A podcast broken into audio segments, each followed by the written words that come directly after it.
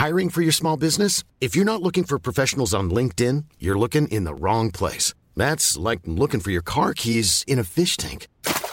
LinkedIn helps you hire professionals you can't find anywhere else, even those who aren't actively searching for a new job but might be open to the perfect role. In a given month, over 70% of LinkedIn users don't even visit other leading job sites. So start looking in the right place. With LinkedIn, you can hire professionals like a professional. Post your free job on linkedin.com slash people today.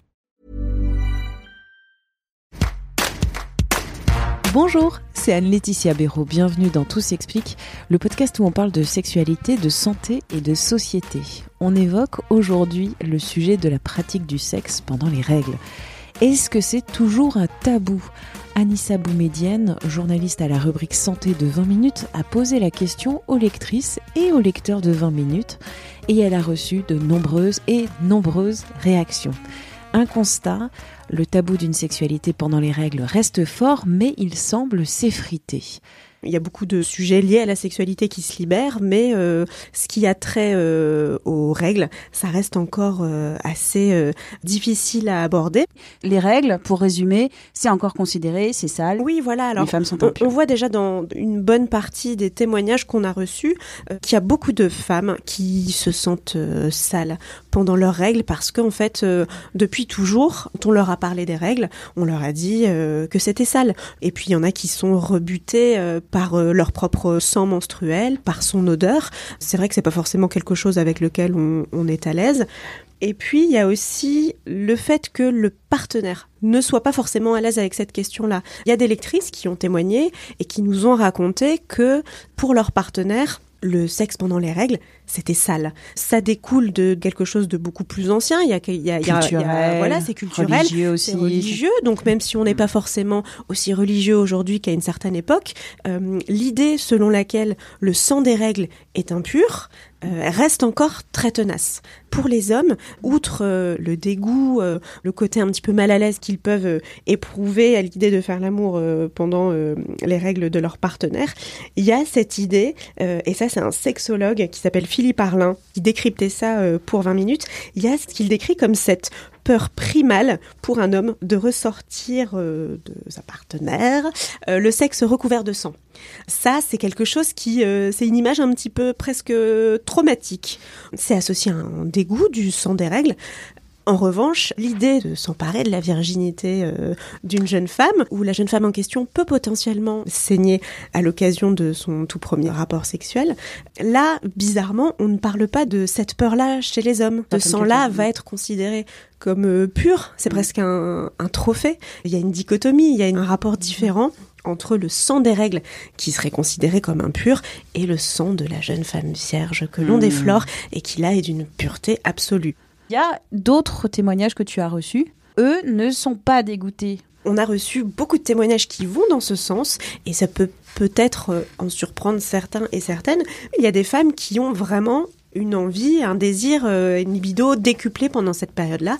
Et il y en a beaucoup qui expliquent, et c'est un petit peu un double effet euh, qui se coule euh, bénéfique. D'abord, il va y avoir euh, bah, le, plaisir qu'elles vont prendre pendant ce moment-là en, satisfaisant leur libido.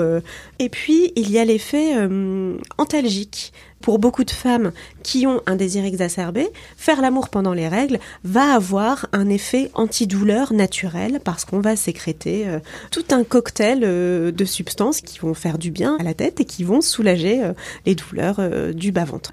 Tu as eu d'autres témoignages aussi de femmes ou d'hommes? Oui, alors il y a aussi euh, beaucoup de femmes pour qui le sexe pendant les règles est un non-sujet. Les douleurs sont si fortes que la libido se fait totalement la malle pendant cette semaine-là.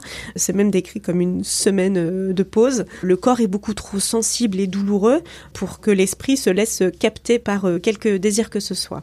Ce que tu disais aussi, c'est que la sexualité, dans toute sa diversité, pendant ce moment, n'est pas forcément phallocentrée. Ça veut dire qu'on peut avoir une sexualité, mais c'est pas obligé d'avoir un rapport de pénétration dans un vagin. Euh, pour les couples qui sont euh, totalement à l'aise avec ça et qui assument euh, leur désir pendant cette période-là des règles, d'explorer d'autres pratiques, de chercher le plaisir autrement. Et selon les témoignages qu'on a reçus, ils et elles euh, y parviennent facilement.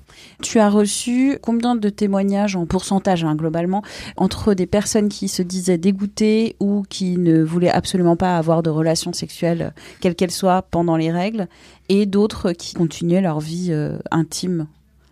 Vu le tabou euh, qu'il y a encore sur cette question, honnêtement, je pensais qu'il y aurait plus de témoignages de femmes et d'hommes qui expliqueraient qu'ils et elles ne sont pas à l'aise avec ce sujet. Et finalement, je dirais qu'il y a peut-être, euh, c'est du quasi moitié-moitié, une bonne moitié de témoignages euh, de femmes principalement, qui euh, ont répondu pour expliquer qu'elles n'étaient soit pas à l'aise avec leur corps et avec leur sexualité pendant leurs règles, soit pour expliquer que leur corps était trop douloureux pour penser à ça, et une petite moitié de femmes qui expliquaient au contraire qu'elles assumaient euh, totalement leur désir pendant mm. cette période-là. Petite précision, dans l'appel à témoignages qu'on avait fait, j'avais ciblé les témoignages de femmes parce que euh, euh, C'était les premières. Ce sont les femmes qui ont leurs règles. J'avais pas forcément envie de recevoir des dizaines de témoignages d'hommes qui mm. me diraient bah, c'est dégueulasse. La conclusion alors de ce podcast, faites comme vous voulez pendant ce moment-là de votre vie. Merci d'avoir écouté ce nouvel épisode de Tout s'explique. J'espère qu'il vous a intéressé et interrogé sur votre perception des règles. N'hésitez pas à vous abonner à Tout s'explique, à parler de ce podcast autour de vous, parce que vous êtes nos meilleures ambassadrices et ambassadeurs pour atteindre de nouvelles oreilles. N'hésitez pas aussi à nous laisser des étoiles et des commentaires sur Apple Podcast, Podcast Addict ou encore euh, Castbox.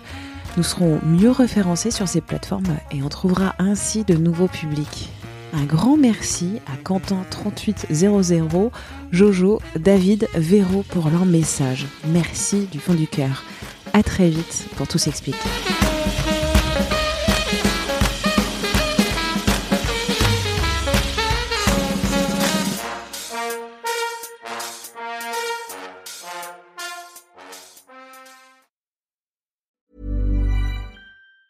Hi, I'm Daniel, founder of Pretty Litter. Did you know cats tend to hide symptoms of sickness and pain? I learned this the hard way after losing my cat, Gingy. So I created Pretty Litter, a health monitoring litter that helps detect early signs of illness by changing colors, saving you money and potentially your cat's life. Pretty Litter is veterinarian developed, and it's the easiest way to keep tabs on your fur baby's health right at home. Go to prettylitter.com and use code ACAST for 20% off your first order and a free cat toy. Terms and conditions apply. See site for details.